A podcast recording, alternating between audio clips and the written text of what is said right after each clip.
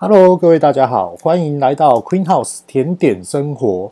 今天呢，要来介绍一个人物，我觉得他是非常非常厉害的，而且我觉得他已经变成是那种神人、神话级的这一种。我觉得他未来会是在台湾商业界的历史代表性的人物。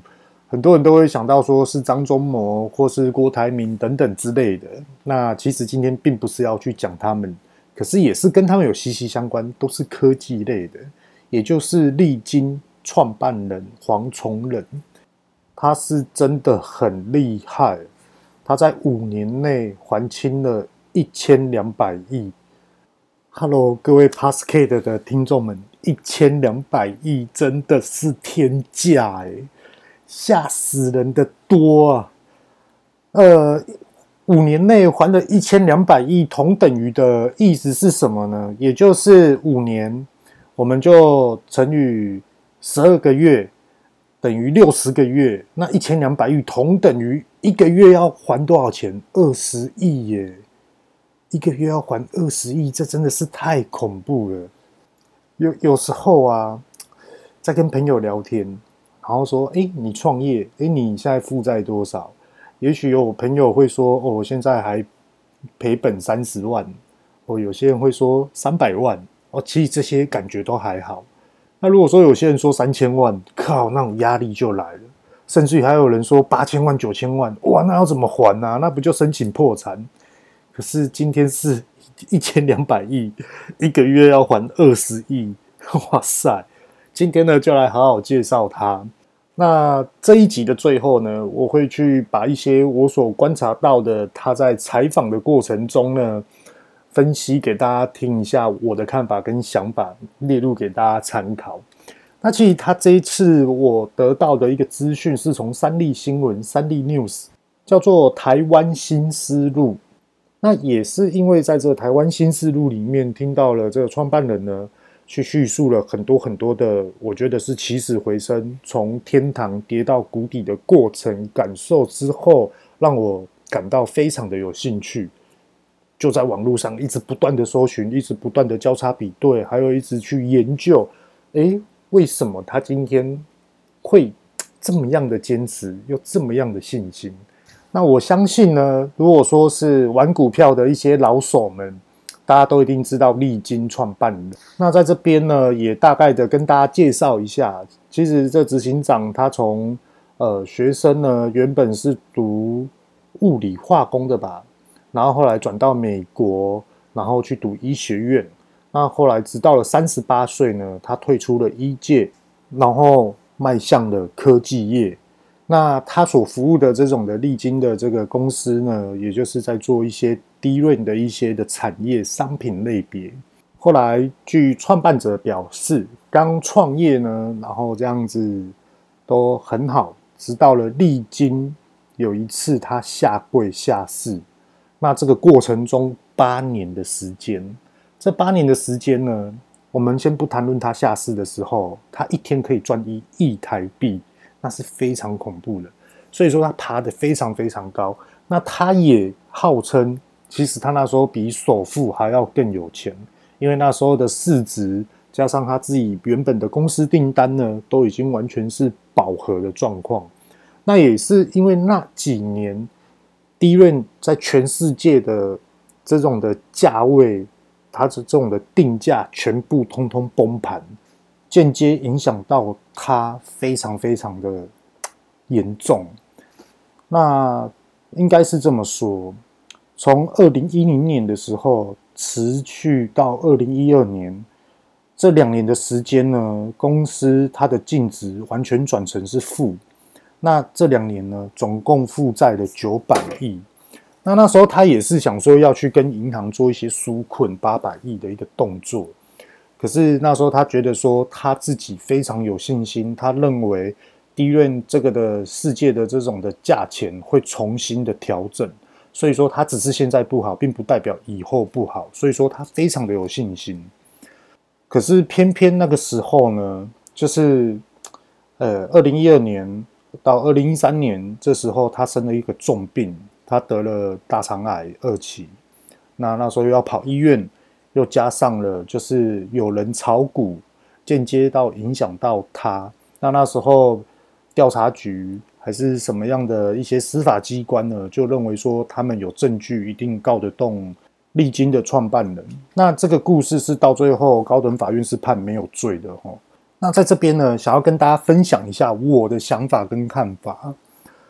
呃，现在目前是前半段，是他从一开始创办利金，然后到二零一二年，结果后来面临了下市这一段的风波。所以我的看法是这样，因为。很多人呢，通常遇到这种事情啊，就认为说，好吧，那就收，把伤害降到最低，最起码不要赔本，或是不要亏钱。可是为什么二零一零年的时候，执行长还认为说我一定要坚持下去？我非常的有信心，和我很看好这个未来的这个市场。他已经负债了九百亿哦，直到了下架。面临下市，这是非常严重的事情，而且很多那时候很多的一些股民啊，开始在背后酸他啊，诅咒他啊，说他不好怎么样？Hello，各位，我们来去思考一下，原本是在天堂的人，过得很好，哇，我可以每天就是赚饱饱，每天起床就是赚一亿，然后来开始规划我的公司。的进度，我的公司的这种的程序都是我一手创办的，非常的有成就感。结果后来面临到公司下市，股民骂他、诅咒他、酸他，讲的一无是处。然后呢，又要被调查局，然后这样子去被告，然后他又要去厘清他自己的状况，他自己的清白。我根本没有炒股票。加上那时候他的身体的状况是非常差的，大肠癌二期。Hello，各位 PASK 的听众们，听到这边，你的感想又是什么？我的感想是我真的面临到人生非常坎坷、非常痛苦的时段。那我在看三立 News 在采访他的过程中呢，我是觉得执行长他所表态的跟表达的是很轻松、很坚定、很稳的方式来去做回复。我觉得这个执行长真的太恐怖、太厉害了。他这种的坚定，跟大家可以想象吗？我有曾经过这样子，就是呃，例如说生意很好的时候呢，哇，就很多朋友就会想要认识你。当你生意不好了之后呢，开始走下坡了，诶，好像很多的朋友就开始渐渐的不见了。甚至于呢，那时候可能会有一些公司呢，会来说：“哎，你怎么做行销的？好厉害哦！怎么样？怎么样？这些等等之类的。”那可不可以请问你怎么去做这个的行销推广跟商品定位？可是当你生意不好了之后呢，那些人就会突然失踪。那我觉得这种感受啊，就是我对这种小事情很有感觉。可是我觉得这个创办人，这个利金的创办人，他的感受又是什么呢？我觉得他是把远见放得非常非常高远的人，而且我很敢相信，利金的创办人，他因为懂这个产业，他懂这个市场，他懂这个销售渠道，所以说他很敢投资，也很敢去往未来，如果负债的话，我到底要怎么拼回来？那接下来我们就来聊一下，就是说他怎么拼回来的。其实那时候他，我看节目上面的，他说他渊源最深的是 Apple 贾伯斯这个部分。他说他跟贾伯斯见面的三次，那总共花了一亿美金。也就是因为订单的关系，呃，是这样的，就是我们在这个业界里面哦，在职场朋友聊天中，也都有听到这相关的这种的讯息。就譬如说，我们今天要帮 Apple 代工，可是你就不能去帮别人代工，你就是要专攻于这个的产业类别来去做一个供应。OK，那那时候就是历金创办人他就遇到了这种的事情，所以说，哎，不对啊，那你这样子合约就是通通就是要解约了这个部分。那那时候贾博士就说：“啊，不然你告我啊，我们合约在旧金山。”那那时候的创办者为什么没有告呢？他甚至于说根本告不赢。其实我觉得根本不是告不赢，这后面来跟大家讲。那后来他也是因为接到了苹果的订单，譬如说 iPhone 驱动程式这些等等的。那他说 iPhone 他自己也知道，哎，力晶是一个非常不稳的一个公司，可是呢，他就是有在做这个的商品类别低润，所以说 Apple 那时候盯他盯得很紧。那其实跟大家聊一下，就说吼，你看哦，他是制造商、生产商，为什么 Apple 要盯得很紧呢？今天我们也不要去讲 Apple 好了，我们来讲我们的呃一般的甜点店好了。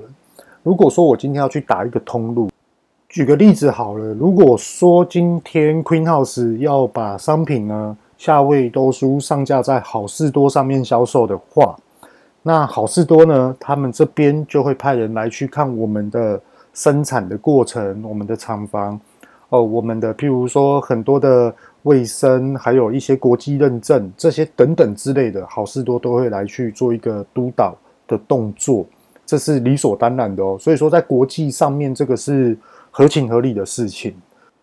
那后来接到了苹果的订单，那这个力晶的创办人，他会认为说，嗯，他是不是要开始转型，帮人家做一些代工的一些的商品类别？那就在当时的状况之下呢，他就请教于了我们台湾更传奇的人物张忠谋，来去做一个指导啊，还有一些方向的建议。那我相信创办人对于张忠谋他里面的故事有非常非常多。那等等呢，我来一一跟大家来去做分析我的看法。OK，那在这边呢，张忠谋就跟他说，如果说你今天要帮人家代工，那你就是。不可以有自己的品牌，你就是专攻于帮家代工，这样才是对的。那他也是依照了这种的步伐来去做一些改变改进，到了现在非常恐怖，年收入来到了破百亿，而且我觉得他是全台湾最会收集古董收藏家的人，也可以说是在亚洲上面，我觉得是真的非常厉害的一号人物。真的，我看了他的故事，我整个人都超振奋，而且我觉得好多好多的智力的方向，尤其是看他回答记者的问题的那时候的当下。那我们现在就来聊一下，就说吼，我的看法是什么？第一个关键点就是说，那时候他认为 Apple 毁约，那贾博士也认为说，不然你告我啊，我们合约在旧金山。那为什么创办人他不去告呢？大家可以去想一下，为什么不去告？也许有些人认为说，呃，因为他的合约在旧金山呐、啊，那我们台湾人去跟美国告这种大型公司根本告不动，而且 Apple 可能就是在美国是一个非常有名、非常厉害的一个公司，所以可能地主优势，可能 Apple 可能到最后会赢。那也有人会认为说，呃，因为那时候可能力晶的状况就本身不是很好了，那你这样子再去提告的话。只会让公司受到更重的这种的伤害。那我的看法是这样，我的看法是，我觉得他是在铺路。为什么呢？因为他原本就有 Apple 的订单，而今天他发现的是不公平的事情，已经做到违约的事情，所以说来去跟贾博士这样面对面的交谈。那后来贾博士他这么的霸气的回复呢？我觉得这就是创办人最厉害的，他。我相信他那时候很生气，可是他忍住，他不提告。那其实他在为他自己留后路。今天他做了 Apple 的订单，并不代表以后就不会有 Apple 的订单。而且他做的又是一种呃科技业的这种低润驱动晶片产业，所以说他觉得一定要留一条路给他自己走。因为我相信那时候的状况一定是这个市场，只要有这个市场。就一定有机会。那他只要发现有机会，他一定不会放过。所以我觉得这是非常聪明的一个做法。可是呢，如果他今天真的生气了，嗯，个性不好，那可能今天就真的没有办法翻身。那第二个呢，想要跟大家分享就是说，因为他是一个非常厉害的人物，他是一个放大的，他是一个很夸大的、很夸张的。也许对一般小市民来讲是这样，因为他今天他的恩人是张忠谋，张忠谋哎，多厉害啊，真的很厉害。OK，他请教于张忠谋，那也就是说，哎，我不排斥任何学习的机会，而我请教于更厉害的一些长辈们这些等等之类的。那我们也可以感受得到，张忠谋还会去想要跟他聊，还会想要去了解，哎，你到底是怎么去起死回生的？我到现在都还看不懂哎。而且你怎么会想要突然问我说，我现在想要转型代工的这些问题？那其实张忠谋那时候就认为说，哎呦，这个历经的创办人真的是很有志气，而且非常的有信心，而且是真的是已经超过是百分之百，可能是百分之千的这种决定，我就是要做这样的事情。所以说，他的贵人对我们来说是不可能，可是。我们来去想一下，那我们自己身边的贵人，我们又怎么去思考呢？那我们来举一个方向哦，我觉得将大家可能体会的会更深。如果力晶的创办人他没有做好这些准备，而且没有做到这些的历练过程、感受、想法，那请问他今天的贵人会帮助他吗？所谓的帮助，并不是拿钱出来哦，是。哎，告诉你怎么做，哎，建议你怎么做，这一种的叫做贵人。那我们来去思考一下，我们今天我们生活周遭所遇到的贵人的层级又在哪里？那我们自己的层级又在哪里？也许我只是一个小老百姓，只不过说我很想要创业。那我在创业的过程中，我认识了很多正在创业的朋友，或是已经哎非常厉害的朋友。OK，所以说我可以去请教于一些人，给予我一些指导。跟一些见解，甚至于开发我正确的看清楚现在目前市场的状况，来去研讨讨论，得到的一些的资讯来去做一个嗯规划。对，这是非常非常重要，因为时代一直在变哦。也是因为这样子，我们是不是要有所坚持，或是更坚持，而且还要更懂得屹立不摇？而得到了这种的认可，也许身边的人就会看到，而去提点你到底要怎么做会比较好。我觉得这是非常非常重要的，而且我自己啊也是一直在思考，他到底是怎么谷底翻身的。那在节目上面，他有讲到，他说：“因为我坚持到底。”坚持到底这四个字很简单，很好讲。每个人的坚持到底的心里面的想法的定位都不一样。我今天喜欢运动，我喜欢打篮球，那我非常热爱，所以说我的好胜心在球场上的好胜心非常强。那是不是我每一场我都想要赢，而且我不想要输？可是终究你连输了一个月，或是半年。或是一整年，因为你到了美国去挑战 NBA，或是你去了美国打街头篮球，每次都被人家欺负，然后每次都被人家干拐子，每一次呢就被人家嘲笑。那你觉得那时候的你，对于篮球输赢的热程度跟他的魄力，你还会坚持下去吗？也许你已经没有坚持，你只是在找理由。哦，我有在打篮球啊，我还是坚持篮球啊。可是，往往那个篮球已经变成是你的运动而已，并不是你想要赢的这种的目标，这种的魄力已经没有了。对，所以说很多事情是我们认为坚持，可是，在更专业、更厉害领域的人认为说你不够坚持。呃，抱歉哦，刚刚我女儿突然就跑进来，然后要跟我拿手机，所以说刚刚有暂停了一下。那我们现在继续，其实。在这边跟大家聊一下，就是说，力晶创办人黄崇仁啊，他最后面讲的一句话，我觉得是非常非常中肯的，而且他是很海派的，直接讲出这个这句话。他说了：“个性决定命运。”我相信这句话真的。我们今天来举个一个例子，就这一幅的报道，就刚刚讲的，如果说他那时候去告了 Apple，去跟贾博斯提告。那今天的状况会是怎么样？就是另外一个状况喽，无法预知的。可是会比较好吗？不见得。那我们也知道说，诶，他因为忍住，那没有去提告，所以说这个个性决定了他的命运。OK，那他接到了苹果，是不是就有更多的厂商也会跟进？说，诶，为什么苹果要找他？表示他的商品应该是不错的哦。那我们也来找他，结果后来他现在破百亿，真的很厉害。